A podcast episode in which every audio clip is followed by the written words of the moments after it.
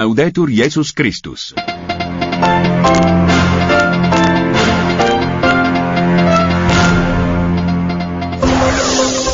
Vatican News. Desde la Ciudad del Vaticano, informativo matutino.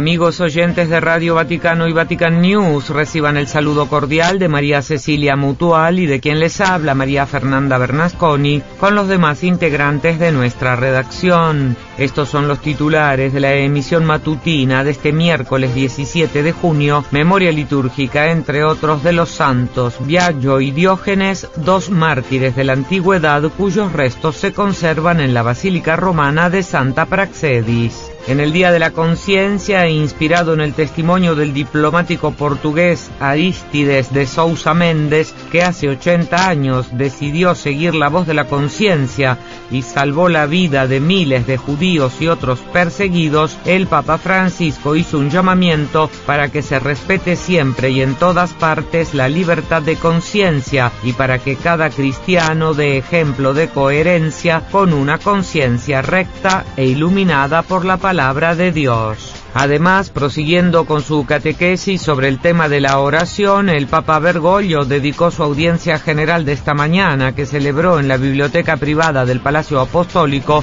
a la oración de Moisés y afirmó que él nos anima a rezar con el mismo ardor que Jesús a interceder por el mundo, a recordar que éste, a pesar de sus fragilidades, pertenece siempre a Dios y que el mundo vive y prospera gracias a la bendición del justo a la oración de piedad que el santo eleva incesantemente por los hombres en todo lugar y en todo tiempo de la historia. Y al saludar en nuestro idioma, Francisco recordó que pasado mañana, es decir, el próximo viernes 19 de junio, se celebrará la solemnidad del Sagrado Corazón de Jesús y en concomitancia la jornada de santificación sacerdotal. Por esta razón, el Santo Padre animó a rezar por los sacerdotes, por los propios párrocos, por quienes están cerca nuestro y conocemos, a fin de que el Señor dijo, los fortalezca en su vocación, los conforte en su ministerio, y sean siempre ministros de la alegría del Evangelio para todos.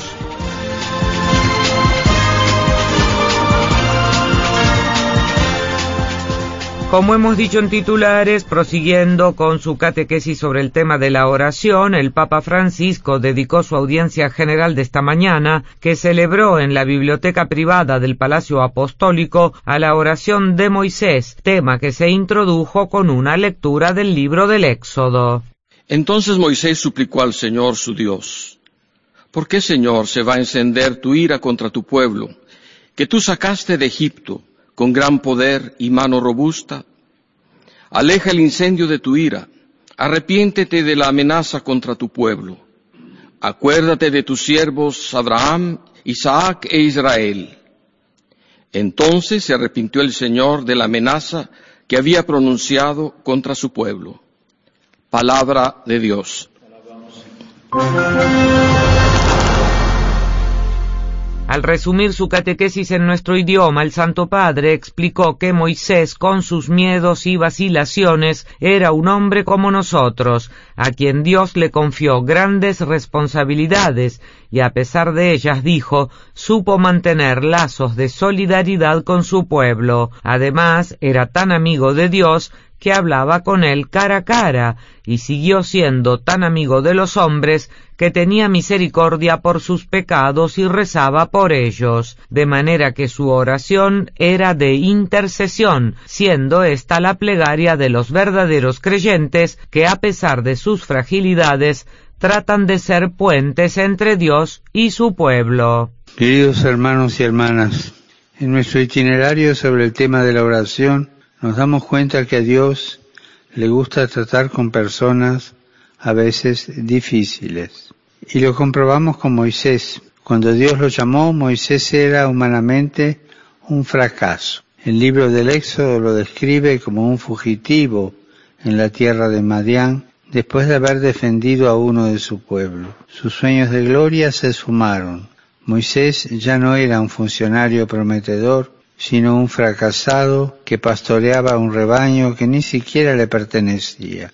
Y es precisamente en el silencio del desierto donde Dios se le reveló en la zarza ardiente. Yo soy el Dios de tus padres, le dijo, y le encomendó la liberación de Israel. Moisés presentó a Dios sus temores, sus objeciones, y ante la misión que le confería de volver a Egipto y ocuparse de su pueblo que sufría, no se consideraba digno de esa tarea, tartamudeaba, no conocía el nombre de Dios para presentarse ante los israelitas. Su oración estaba siempre cargada de por qué. ¿Por qué me enviaste? ¿Por qué quieres liberar a esta gente?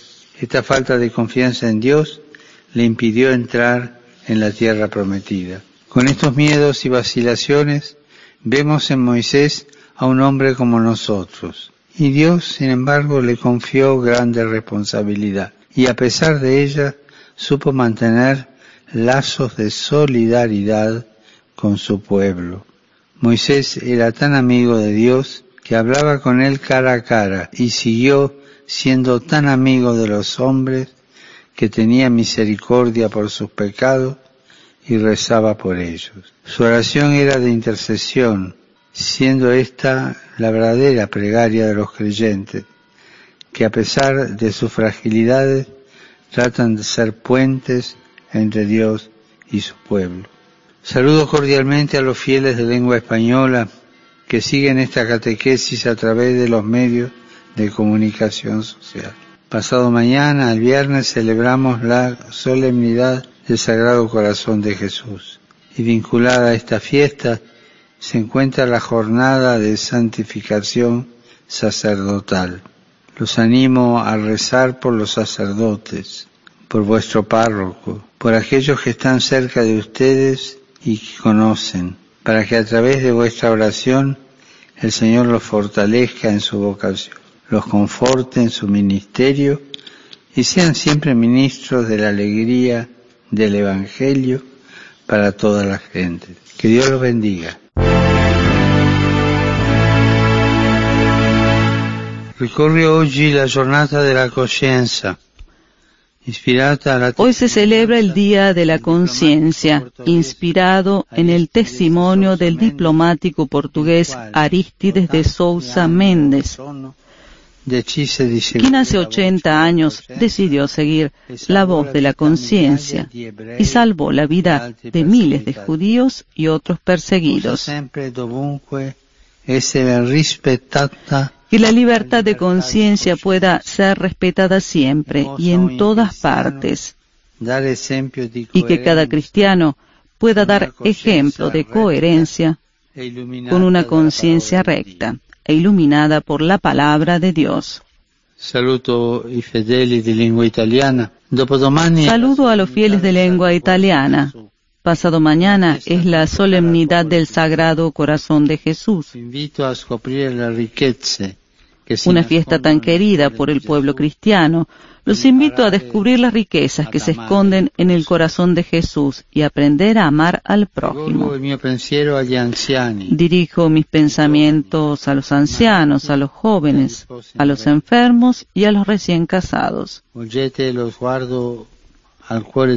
Vuelvan su mirada al corazón de Jesús y encontrarán paz, consuelo y esperanza. Di cuore vi benedico. Los bendigo de corazón. Pater noster, qui es in cielo, sanctificat nomen tuum. Benedicat vos, omnipotens Deus, Pater, et Filius, et Spiritus Sanctus. Amén. ¿Sabías que con tan solo un clic puedes recibir en tu correo electrónico las noticias más importantes sobre el Papa, la Santa Sede, la Iglesia en el mundo y la actualidad internacional? Inscríbete a nuestro boletín de noticias. Visita www.vaticannews.va y rellena el formulario. Solo te llevará unos segundos. En la administración ordinaria de la Iglesia, el Santo Padre nombró hoy obispo de la diócesis de Uruazú, en Brasil, al reverendo Giovanni Carlos Caldas Barroca, del clero de la Arquidiócesis de Brasilia, hasta ahora párroco de la parroquia de San Miguel Arcángel, en Recanato das Emas.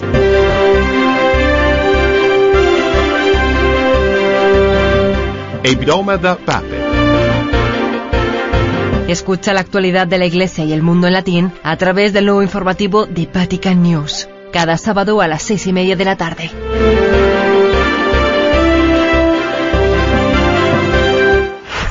La Iglesia en Pakistán presentó al gobierno de Sindh su protesta por la publicación de un anuncio de trabajo considerado discriminatorio para las minorías. En efecto, el pasado primero de junio, la Corporación Municipal de Karachi anunció en los periódicos locales 28 puestos de empleo vacantes en diversas categorías, reservando el sector de la limpieza de los ambientes sanitarios exclusivamente a los no musulmanes. De hecho, y según informa UCA News, el padre Salen Diego, vicario general de la Arquidiócesis de Karachi y director de la Comisión Nacional para la Justicia y la Paz, durante un encuentro con el representante del gobierno de Sindh para asuntos de las minorías, dijo que esta no es la primera vez que la publicidad del gobierno hiere los sentimientos de las minorías religiosas y que es algo absolutamente inaceptable. El padre Diego expresó en esta ocasión sus objeciones y pidió a legislador católico que examine la cuestión, recordándole que se ha pedido repetidamente a los funcionarios del gobierno que pongan fin a esta cultura que estigmatiza ulteriormente con una publicidad de este tipo a las minorías marginadas y añadió el gobierno de Sin debe tomar nota de esto y debe actuar contra los involucrados. Por su parte, el representante para asuntos de las minorías prometió que el gobierno pedirá a la sociedad municipal que retire el anuncio, explicando que las minorías son pakistaníes como lo son los musulmanes y que es su derecho tener igualdad de oportunidades de empleo, a la vez que subrayó debemos seguir la visión del fundador de la nación, Muhammad Ali Jinnah, que dijo que la religión no tiene nada que ver con los asuntos del Estado. Según un estudio, el 80% de los encargados de realizar la limpieza en el Punjab son cristianos, aunque solo representan el 1,6% de la población total del país, y esta compañía que publicó el anuncio y que gestiona los residuos de la ORE empleó 7.894 personas dedicadas a la limpieza de los alcantarillados en el año 2015, la mayoría de las cuales son cristianas. Mientras navega por su canal de noticias, lee un mensaje o un comentario sobre el coronavirus. Piensa en cómo le hace sentir. ¿Te hace enojar? ¿Estás triste o sorprendido? La desinformación puede difundirse mediante el uso de contenidos de carácter emocional antes de compartir o reaccionar ante el contenido, piense de dónde proviene, quién puede beneficiarse y quién puede sufrir. Piensa antes de hacer clic, piensa antes de compartir. Durante el brote de COVID-19, confíe solo en las fuentes oficiales de información y en los medios de comunicación creíbles. No comparta información no verificada. Este es un mensaje de la UNESCO no somos solo materia, sino que llevamos también el aliento de vida que procede de Dios y vivimos en este mundo como una única familia humana en medio de la biodiversidad de las criaturas del Señor. Estamos llamados a cuidar y respetar todas sus criaturas, pero con especial amor y compasión a nuestros hermanos, sobre todo a los más débiles, imitando el amor que Dios nos tiene y nos manifiesta en su Hijo Jesús. Por nuestra culpa la tierra ha sufrido un gran deterioro, la hemos dañado y la hemos saqueado. No la hemos sabido respetar ni cuidar, y tampoco a nuestros hermanos y hermanas. Hemos olvidado que somos custodios y administradores, y hemos ofendido al Padre bueno que vela sobre todas sus criaturas. La presente pandemia nos está enseñando que solo si estamos unidos y haciéndonos cargo los unos de los otros, podremos superar los actuales desafíos globales y cumplir la voluntad de Dios que quiere que todos sus hijos vivan en comunión y prosperidad.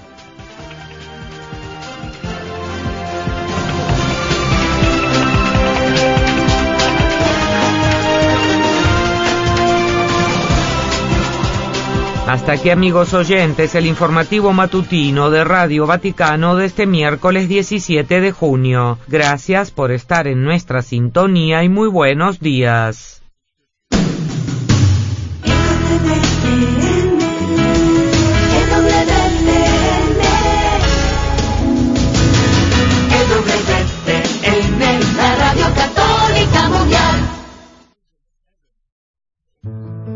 EWTN Radio Católica Mundial presenta Contigo Señor, canciones y conversaciones con Dios.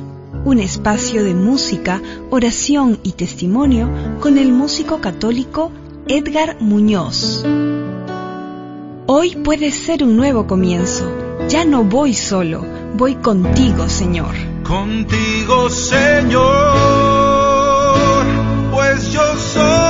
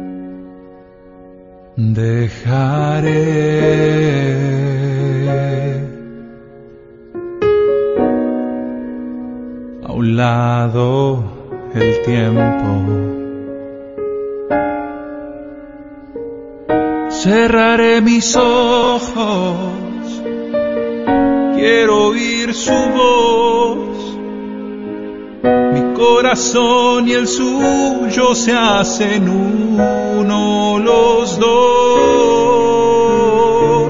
No importan los problemas, de ellos no quiero saber importa esta conversación que tengo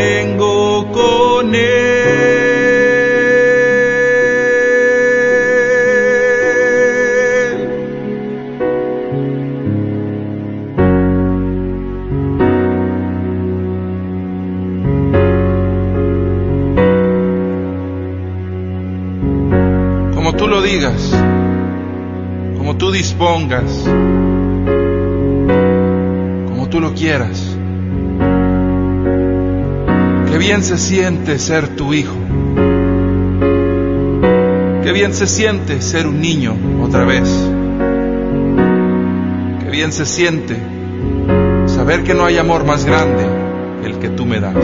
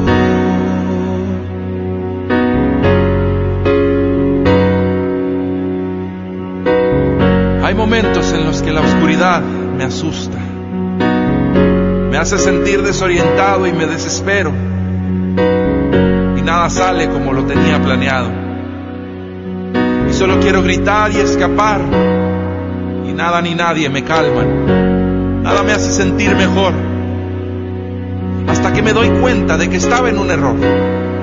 Tú y solo tú podrías ayudarme. Y el error siempre será no voltear a verte. No considerar que sin ti nada es. Y justo en ese momento, cuando volteo a verte, cuando me doy el tiempo de contemplar tu dulce mirada, caigo rendido y me doy cuenta de que vuelvo a ser un niño. Vuelvo a ser tu pequeño. Y los problemas se vuelven diminutos carecen de poder porque tú estás aquí. Siempre lo estuviste.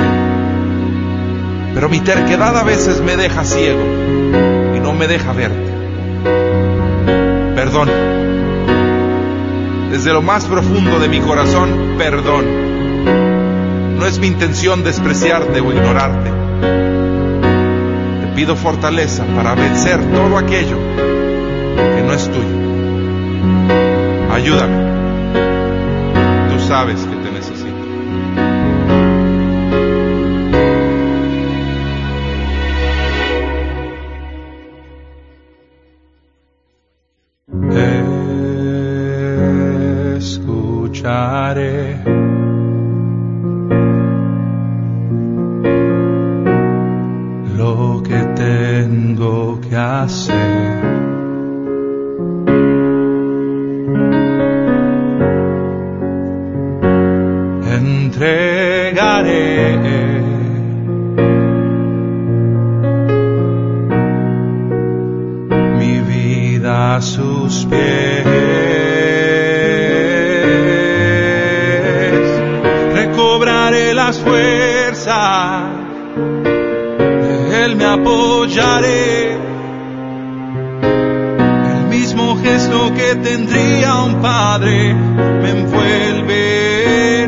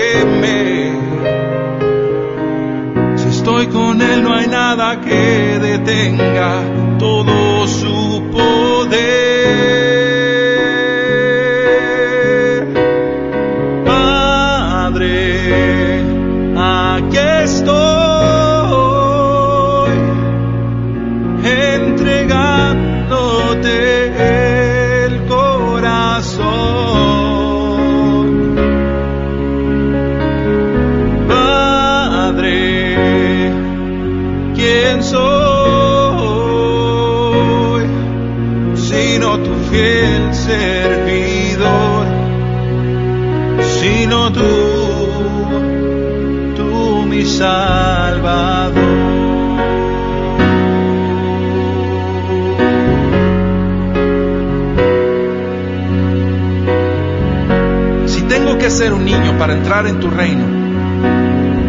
Dame la inocencia que por terquedad, orgullo y vanidad he ido perdiendo. Dame la alegría de servir y no buscar el ser servido.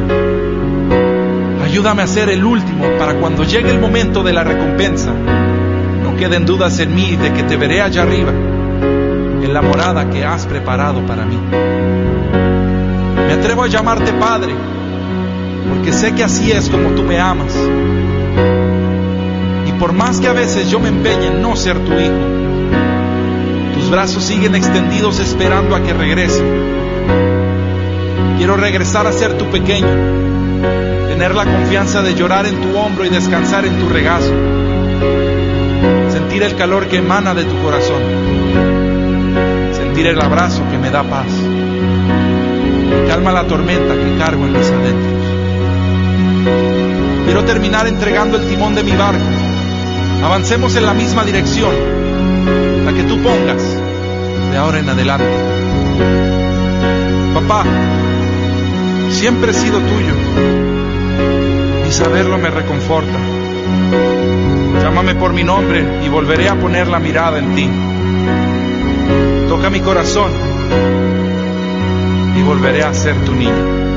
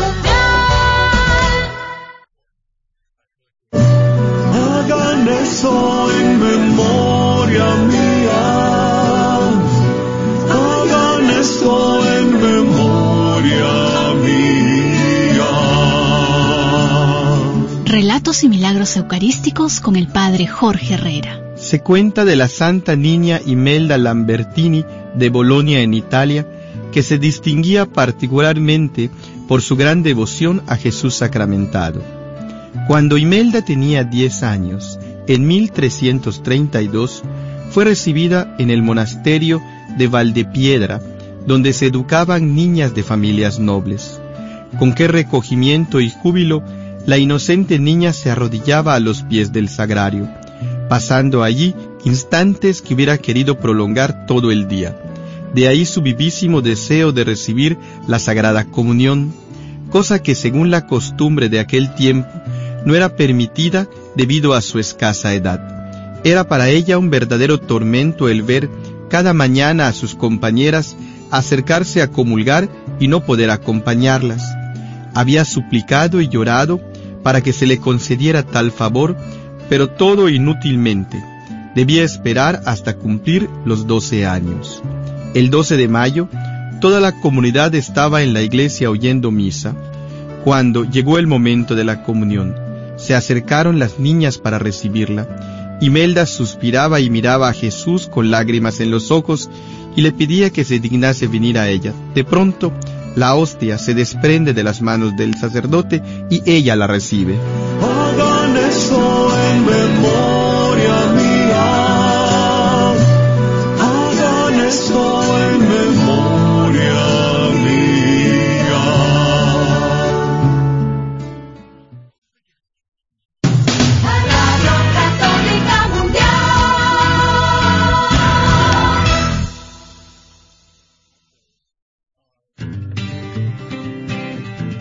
¿Qué significa ser iglesia? Somos la iglesia. Todos, o sea, yo también. ¿Que no la iglesia es el edificio? ¿El de aquí o cuál edificio, Padre? Es el edificio espiritual que forma el Espíritu Santo cuando somos bautizados. ¿Formados por quién o qué? Porque si la iglesia es el cuerpo de Cristo, entonces Él es la cabeza. Es la cabeza y nosotros somos el cuerpo y donde quiera que Él vaya, allá estaremos nosotros. La iglesia somos todos. Jesús, María y José. Sí, también. Conversando la fe, somos la iglesia. Este es su programa Conversando la Fe. Comenzamos. Abrimos los ojos, soñamos estrellas, cruzamos los charcos, abrimos las puertas. Hola, ¿qué tal? Bienvenidos nuevamente a este tu programa Conversando la Fe. En su etapa Somos la Iglesia. Yo soy Guillermo Robles y cordialmente te saludo desde los benditos estudios de Radio Santísimo Sacramento de la Diócesis de Sacramento, California.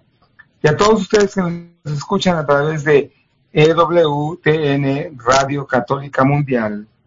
Y por supuesto a todos ustedes que nos dejan sus preguntas, comentarios y saludos a través de Facebook. Permítanme presentarles el día de hoy el equipo que tenemos. Hola, ¿qué tal? Les saluda Edith González de la Cíclica Evangelio, eh, el gozo del Evangelio, nos está hablando de las tentaciones que a veces nos pueden impedir, como que le quiere destapar las trampas al enemigo que nos quiere desanimar. Eso es algo que tenemos que saber. ¿A quién le interesa más desanimarnos a evangelizar? Pues al enemigo. O sea que si cualquier momento tú tienes un entusiasmo por evangelizar y después algo que te parece muy justo, muy convincente, te quita el ánimo, no es ni justo ni convincente. Eso es el demonio que te quiere quitar el, el deseo de evangelizar. Eh, aquí, una de las, de las tentaciones que estábamos mirando la, la vez pasada era del el, el sacerdote, el misionero, el consagrado, el ministro, que a veces se siente cansado, que a veces se siente eh, tentado a, a pedir tiempo personal. El problema aquí, dice el Papa, no es que no, no lo necesite. Sí, que necesitamos tiempo de descanso, necesitamos este tiempo personal, pues somos personas y pues nos cansamos y necesitamos descanso. El problema está en que veamos el descanso como algo aparte del ser iglesia. Yo no puedo tomar vacaciones de ser iglesia. Yo no, te, yo no puedo tomar vacaciones de evangelizar, porque en realidad evangelizar es dar testimonio de que Jesús vive en mí. Y si Jesús vive en mí, pues automáticamente, aunque esté en vacaciones, voy a estar evangelizando. Entonces, el problema, dice aquí el Papa, es que yo aparte la evangelización de mi forma de ser cristiano. Ese sería el problema. Entonces, buscar que las mismas vacaciones estén dentro del, del, uh, del espíritu evangelizador. Eh, dice aquí, vamos a leer ahora el, el 81 que lo subtitula diciendo no a la asedia egoísta. Dice, cuando más necesitamos un dinamismo misionero que lleve sal y luz al mundo, muchos laicos sienten el temor de que alguien les invite a realizar alguna tarea apostólica y tratan de escapar de cualquier compromiso que les pueda quitar su tiempo libre. Hoy se ha vuelto muy difícil, por ejemplo, conseguir catequistas capacitados para las parroquias y que perseveren en la tarea durante varios años. Pero algo semejante sucede con sacerdotes, que cuidan con obsesión su tiempo personal. Esto frecuentemente se debe a que las personas necesitan imperiosamente perseverar sus espacios de auto preservar sus espacios de autonomía, como si una tarea evangelizadora fuera un veneno peligroso y no una alegre respuesta al amor de Dios que nos convoca a la misión y que nos vuelve plenos y fecundos. Algunos se resisten a probar hasta el fondo el gusto de la misión y quedan sumidos en una asedia paralizante. Yo nomás escucho estas palabras del Papa y me da angustia. En realidad digo, aquella persona que vive así la misión, yo no sé si puedo llamarle cristiano, sinceramente. Es, eh, pero sí hay algo aquí que me preocupa. Yo como sacerdote, como párroco, sí me he encontrado a veces con que me cuesta mucho trabajo encontrar personas, catequistas, ministros, que se comprometan a tomar cierta responsabilidad.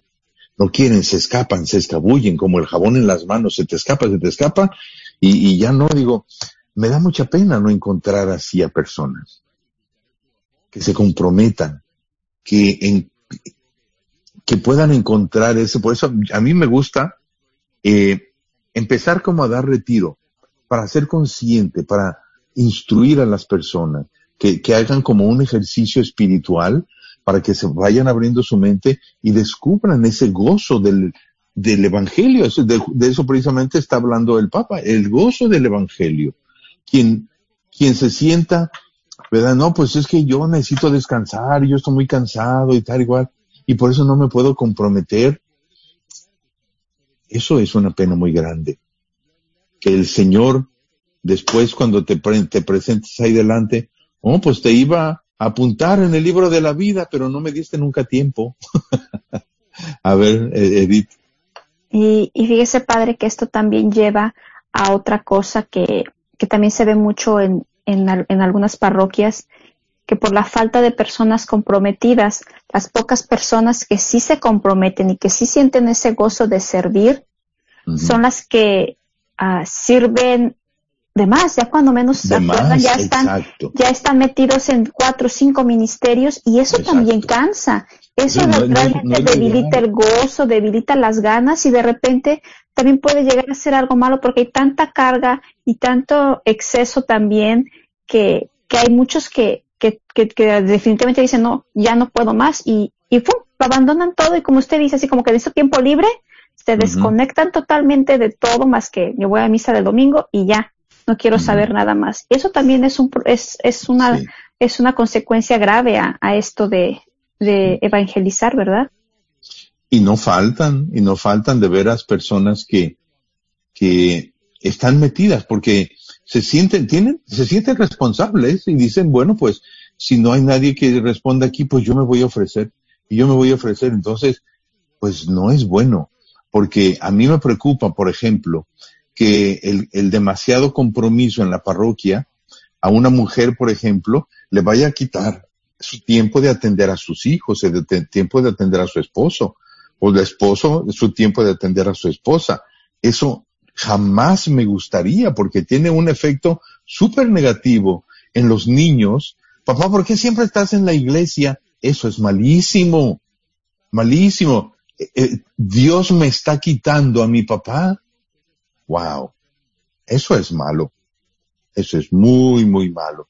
O el esposo que diga, no, pues Dios me está quitando a mi esposa. O la esposa que diga, no, pues Dios me está quitando a mi esposo, le da más tiempo a la iglesia que, que a mí me desatiende y cosas así.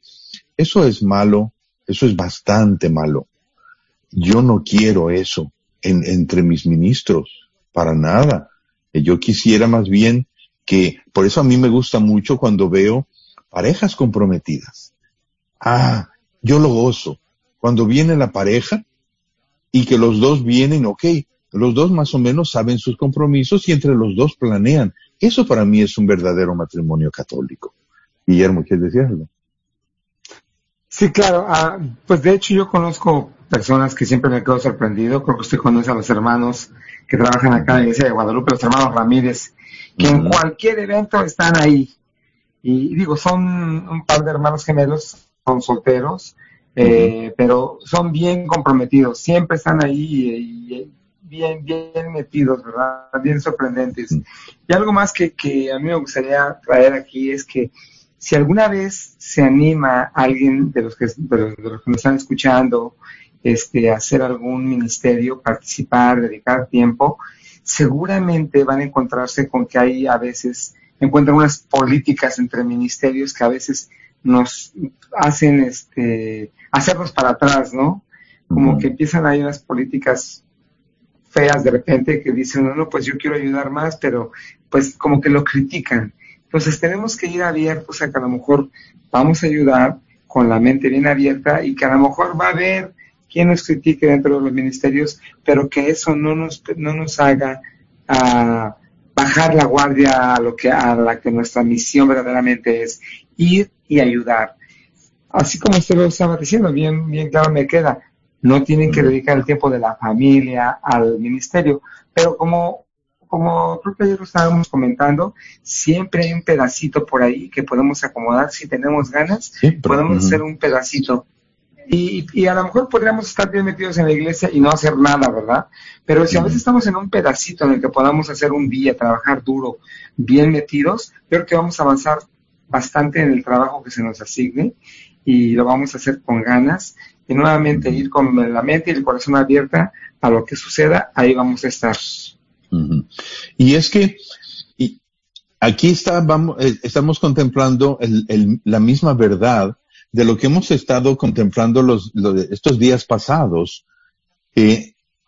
la unificación de, de mi vida. O sea, no vivir compartimientos en mi vida, porque eso me desgasta más. Por ejemplo, eh, si yo puedo ver cómo el participar en, en, algún ministerio de la iglesia alimenta mi, mi vida familiar y alimenta también mi trabajo. O sea, estos, ¿se acuerdan que les hablaba de ese tripié? El tripié del trabajo, la iglesia y la familia. Tan malo es que la iglesia me impida atender a mi familia, como tan malo es que mi familia me impida participar en la iglesia. O sea, las dos cosas son malas. Tenemos que buscar el balance, buscar el equilibrio, que una cosa alimente a la otra, que una cosa apoye a la otra, el trabajo, la familia y la iglesia. Eh, y allí encontrar, en, el balance, encontrar la sabiduría, ahora que, eh, pues, este, cuando celebramos la, la, el Pentecostés, del Espíritu Santo y todo esto, pues pedirle mucho al Espíritu Santo que me ayude a encontrar este balance, porque ahí en ese balance es donde está la sabiduría. Eh, la riqueza tan grande que me da el participar en la, en la parroquia, tiene que alimentar también mi vida familiar. Y mi vida familiar, eh, yo vivir a Dios dentro de mi vida familiar, alimenta, por supuesto, mi, mi convivencia parroquial con la comunidad. Es, es, es, es realmente grande. Edith. Sí, y precisamente aquí el, el Papa, siguiendo con el, siguiendo en el número 82, habla de esto precisamente. Dice que el problema no es siempre el exceso de actividades, sino sobre todo las actividades mal vividas.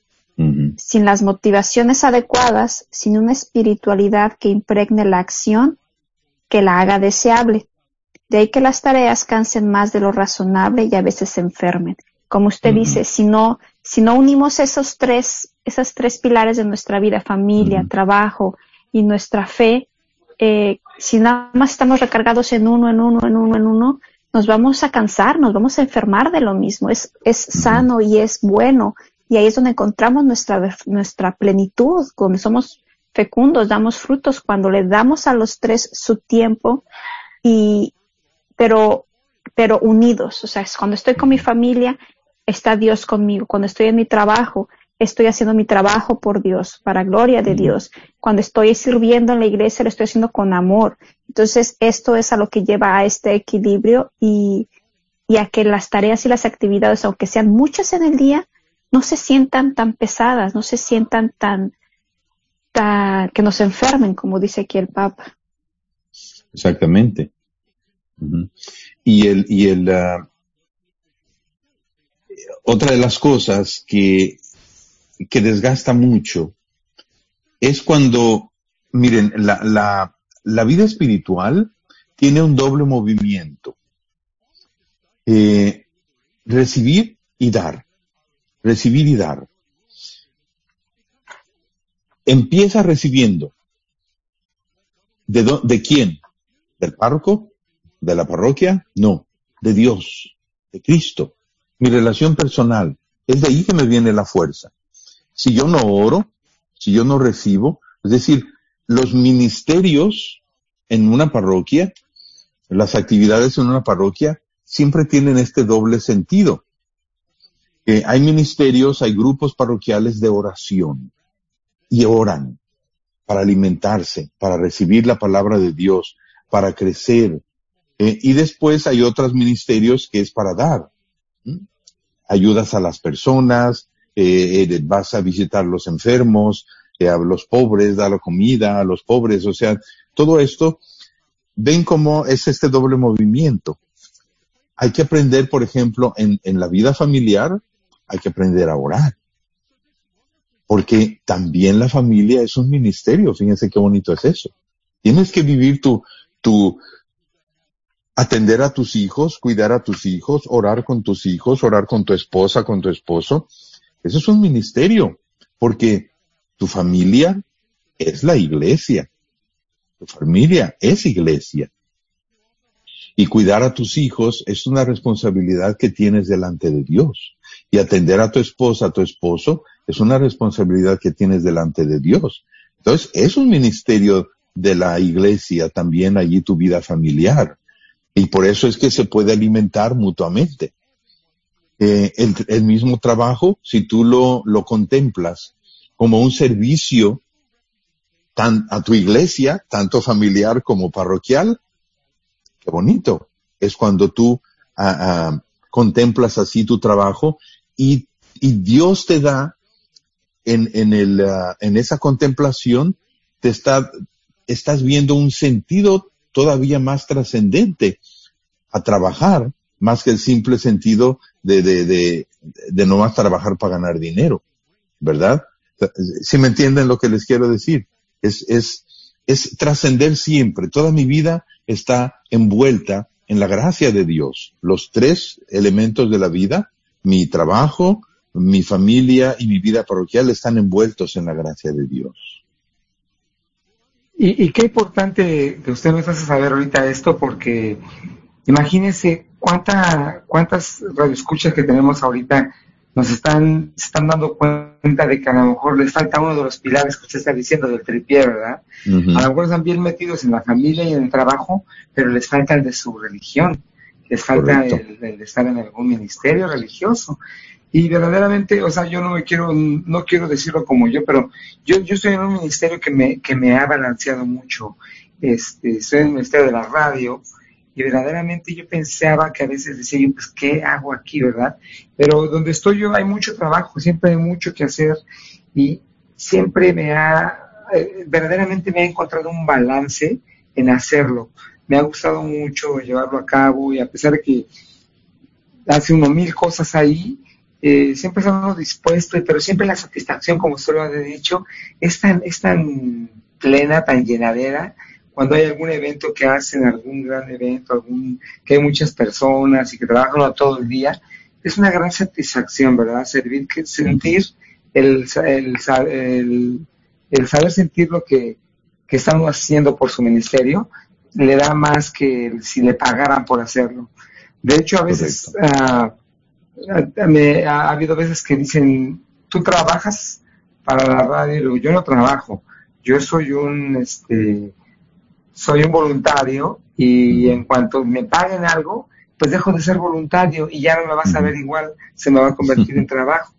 Entonces no nos, no nos confundamos, ¿verdad? Y verdaderamente pues los invitamos a que a todos aquellos que tengan un tiempecito y quieran arrimarse a su iglesia, a participar en algún ministerio, pues lo hagan de, de mucho corazón y encontrarán un balance en su vida súper, súper, súper bonito. Pero también yo quisiera, quisiera decir, está bien lo que dices, pero me gustaría aclarar también un poquito una cosa. Cuando realmente la persona lo hace por trabajo, porque de ahí puede, de ahí no, tiene otro trabajo más que ese y necesita para vivir. Por ejemplo, eh, personas que sí trabajan en la radio y reciben su salario, porque no trabajan en otro lugar, le están dando tiempo ahí a la radio. O, por ejemplo, en la parroquia, la secretaria, la secretaria, pues ese es su trabajo. Con salario o sin salario, siempre se tiene que vivir un, cualquier trabajo en la iglesia se tiene que vivir como un ministerio. ¿eh? Yo, por ejemplo, yo recibo, yo recibo un salario entre comillas. Yo le dije al, al obispo Wigan, le dije, señor obispo, no me gusta llamarle salario a lo que, a la mensualidad que yo recibo eh, por parte de, de la iglesia. Eh, me gusta más llamarle como estipendio o colaboración o lo que sea, ¿no? Porque eh, mi trabajo que yo hago no es una carrera, es una vocación. Y una vocación porque yo le respondí a Jesús que ya pagó por mí. ya pagó por mí. Y yo lo que estoy dando aquí, pues, eh, y es porque él me dijo una vez, me dice, ¿qué, ¿qué, harías tú, Rodolfo, si, si nosotros, si la, si la diócesis ya no pudiera darte tu salario? Así me dijo. Yo le dije, bueno, en primer lugar, no es un salario. Si la iglesia no pudiera darme, pues yo de algún lugar tendría que sacar un poquito de, para comer. Digo, pero yo lo que hago en la parroquia, las misas que celebro, esas no tienen precio, esas yo las seguiré dando. Seguiré haciendo lo mismo en la parroquia con o sin eh, remuneración. Vamos a llamarle remuneración, no me gusta llamarle pago. No, quiero que me paguen lo que estoy haciendo, porque eso es de Cristo y Cristo pagó por mí y se acabó, ¿verdad? Entonces, eh, eso es lo que yo quisiera aclarar a las personas. Y si me estuviera oyendo ahorita alguna persona que trabaja en una parroquia y recibe su salario, ok, recibes tu salario y bendito sea Dios, pero vívelo como un ministerio, con todo tu corazón, no como un asalariado, sino como alguien que Dios te está dando lo que necesitas para que tú eh, des, sirvas, le sirvas a Cristo en ese ministerio. Ser secretaria es un ministerio. Ser este, una, una bookkeeper, una contadora, es un ministerio a la parroquia. Y qué bonito es. Eh, yo veo, he visto allí, yo admiro a personas allí que trabajan en la diócesis, en la oficina de, de, las finanzas, que mis respetos. Hay allí unas personas con una generosidad y con un respeto por la fe. Y digo, fíjate qué bien, para nada me huelen a Judas. para nada. Es muy bonito eso. Edith, ¿quieres decir algo? Sí, sí, padre, creo que, que esto también se podría aplicar al trabajo que, que hacemos nosotros, aunque no sea, um, aunque no sea directamente a la parroquia o a la diócesis, cualquiera que sea nuestro trabajo, si nosotros uh -huh. lo ofrecemos a Dios, hacemos un servicio uh, con amor, hacemos bien nuestro trabajo, eso también, eh, también cuenta, o sea, también puede, también es un, una manera de, de, de servir a los demás. Por ejemplo, yo en mi uh -huh. trabajo tengo la, le doy gracias a Dios que tengo la oportunidad de, de proveer con comida, con ropa, con diferentes uh, cosas que necesitan las familias para que los niños puedan ir a la escuela. Entonces eso, uh -huh. eso yo, yo se lo agradezco a Dios porque yo digo, bueno, yo no, yo no puedo, no puedo dejar mi trabajo para ir a servir a la iglesia, pero en mi mismo trabajo puedo yo servir. Cualquiera que sea el trabajo que, que, que tengamos, si trabajamos en un restaurante, si, si trabajamos en una oficina, para cualquiera. Si nosotros al empezar nuestro día se lo ofrecemos a Dios y cuando estemos frente a frente con alguna persona, con algún compañero, con algún cliente o algo, eh, ahí estamos sirviendo también. Otra de las cosas que, que me entristece también a veces en ciertas eh, vidas parroquiales, este, tentaciones que me he visto, eh, no sé si aquí lo vaya a sacar también el Papa, porque el Papa, este Papa eh, Francisco, cómo ha criticado esto. Los chismes. Los chismes. ¿cómo ¿Cuáles, padre? ¿Cuáles? Eso no existe, es no existe. Un, ven, un veneno en la comunidad. Un veneno terrible cuando hay chismes, cuando la gente se hace voces de otras personas, en ministros con ministros y tal. Digo, eso no puede pasar, no puede pasar, son tentaciones horribles realmente. El chisme en la comunidad es la presencia de Satanás vivo allí. Eh, seguramente aquí lo va a, a, a, sacar el Papa, de cuando habla aquí de, de a veces ministros quejosos, desencantados con cara de vinagre, dice. el Papa, así literalmente lo dice en el número 85, pero me estoy adelantando un poquito, ¿no? Pero sí, más o menos todos estos números están hablando de lo mismo, ¿verdad? Eh, hay que recordar siempre, hay que recordar siempre que la oración tiene la estructura de un encuentro, un encuentro interpersonal, de un diálogo. Estamos Dios y yo. Dios me habla, yo le escucho. Yo le hablo, Él me escucha. La pregunta inmediata es si y cómo me habla Dios. ¿Cómo le hago yo para escuchar a Dios?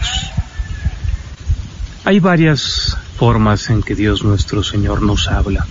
La primera es su palabra, la Sagrada Escritura. Me toca a mí tener contacto, ojalá diario, con la Sagrada Escritura para escuchar su palabra, llevarla a lo profundo del corazón y después responderle. Dios me habla en el prójimo, tantos gestos de amor, de servicio, de paciencia de los otros conmigo, consejos que me dan, Dios puede estarme hablando a través de ellos y lo hace continuamente. A través de la Eucaristía, cuando vamos con Cristo Eucaristía, experimentamos una inmensa paz, encontramos luz, descanso, compañía. Dios habla en la naturaleza. La belleza de Dios se despliega en la naturaleza. Está diciendo tantas cosas sobre lo que es Dios, cómo es Dios. Y yo ahí le puedo agradecer, bendecir, alabar. Dios habla en lo profundo del corazón, en la conciencia, en el silencio. Escuchamos continuamente esa voz de la conciencia. Allí está la voz de Dios nuestro Señor. También nos habla a través del magisterio de la Iglesia, las enseñanzas de nuestra Madre la Iglesia. Habla a través del arte, la música, pinturas, esculturas. Nos ha pasado muchas veces que vemos una bellísima pintura, no sé, eh, la tempestad calmada de Rembrandt o el hijo pródigo del mismo Rembrandt, y nos habla tanto.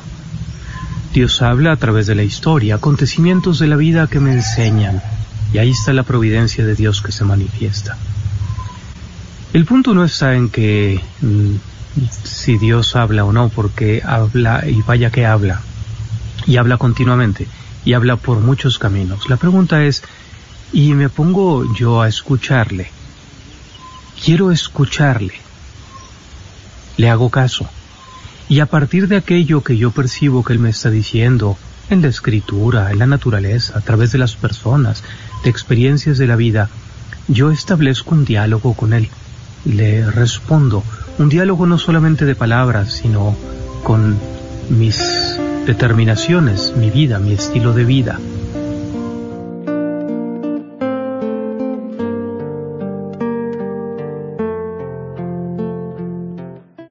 El cuerpo habla y no lo sabemos escuchar. ¿Conoces bien las señales que tu cuerpo te manda por deficiencias, enfermedades o padecimientos? Estos son algunos. Sudores de noche, sed, falta de apetito, te duermes cansado y amaneces más cansado, presión elevada, problemas renales, problemas de la piel, te sientes deprimido o con ansiedad. Escucha a tu cuerpo y dale lo que necesita. Limpieza interior, vitaminas y minerales. Llámanos al 469-662-1518. 469-662-1518. Este es un patrocinio para la red de Radio Guadalupe. Si necesitas alimento para usted y su familia, Caridades Católicas te quiere ayudar. Caridades Católicas ofrece dispensa a la comunidad cada lunes y jueves de 8 de la mañana a 1 de la tarde. Están ubicados en el 1421 West Mockingbird Lane, Dallas, Texas. Para más información, llama al 972-246-6027. 972-246-6027. Que Dios te bendiga. Hola, soy Dr. Peralta, quiropráctico. Si usted sufre de dolores de artritis o musculares como dolores de coyunturas en el cuello, espalda o cintura, también inflamación en los hombros, manos, rodillas y pies, háblenos al 214-942-3700. 214-942-3700. Recuerde, también atendemos cualquier accidente de auto o de trabajo. 214-942-3700. Este es un patrocinio para la red de Radio Guadalupe. Soy la doctora Elena María Careneva, abogada de inmigración y consultora del Consulado Mexicano en Dallas. Me gradué de la Escuela de Derecho de la Universidad de Texas. Gracias por escuchar KJON 850 AM en la red Radio Guadalupe, radio para su alma, la voz fiel al Evangelio y al